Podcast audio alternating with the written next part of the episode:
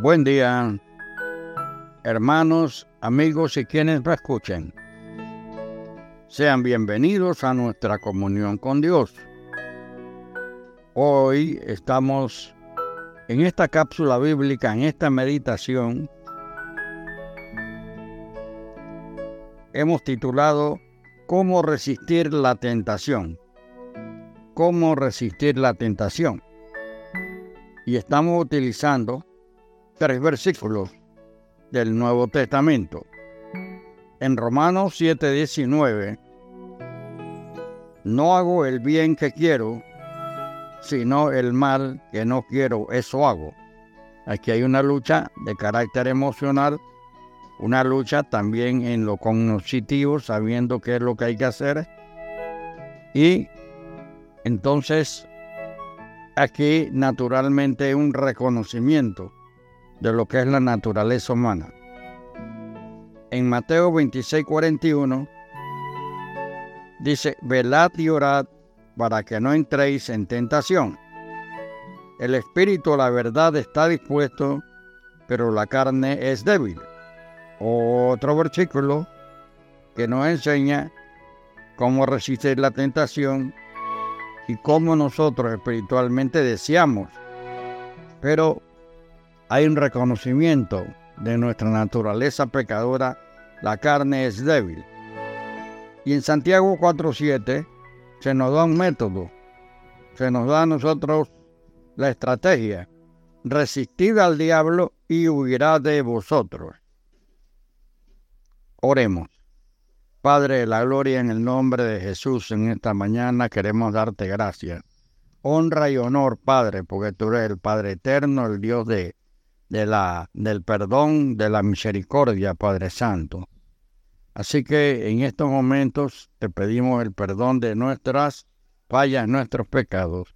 Santifícanos en esta hora, Padre, y ayúdanos en esta meditación, porque estamos hablando nosotros, Señor, algo que es una constante histórica en nuestras vidas como humanos, Señor.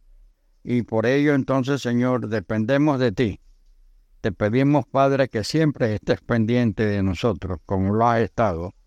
Pero bendícenos, Padre, aumenta nuestra fe, que tu Espíritu Santo sea el dador, Señor, de esa fortaleza que necesitamos también. Bendice el grupo participante, Padre, en el santo nombre de Jesús. Oramos. Amén. Amén y amén. Ok. Resistir la tentación. Cuando iba para la escuela, Andrés se detuvo ante un puesto de frutas. Como no vio a nadie, ni en la tienda ni en la calle, el niño tomó una manzana y la metió en su bolsillo. Pero el vendedor vio al pequeño ladronzuelo, lo atrapó y lo reprendió severamente. Espero que sea la primera vez que tomas algo que no te pertenece, pero más te vale que también sea la última. Ya adulto Andrés aún recuerda la lección que aprendió aquel día. También recibió el perdón de sus pecados por medio de Cristo. Comprendió que además podía ser liberado del poder del pecado en Romanos 8.2 y resistir a la tentación. Desde el huerto del Edén, la humanidad siempre estuvo tentada a hacer el mal. El apóstol Santiago describe así la espiral del mal.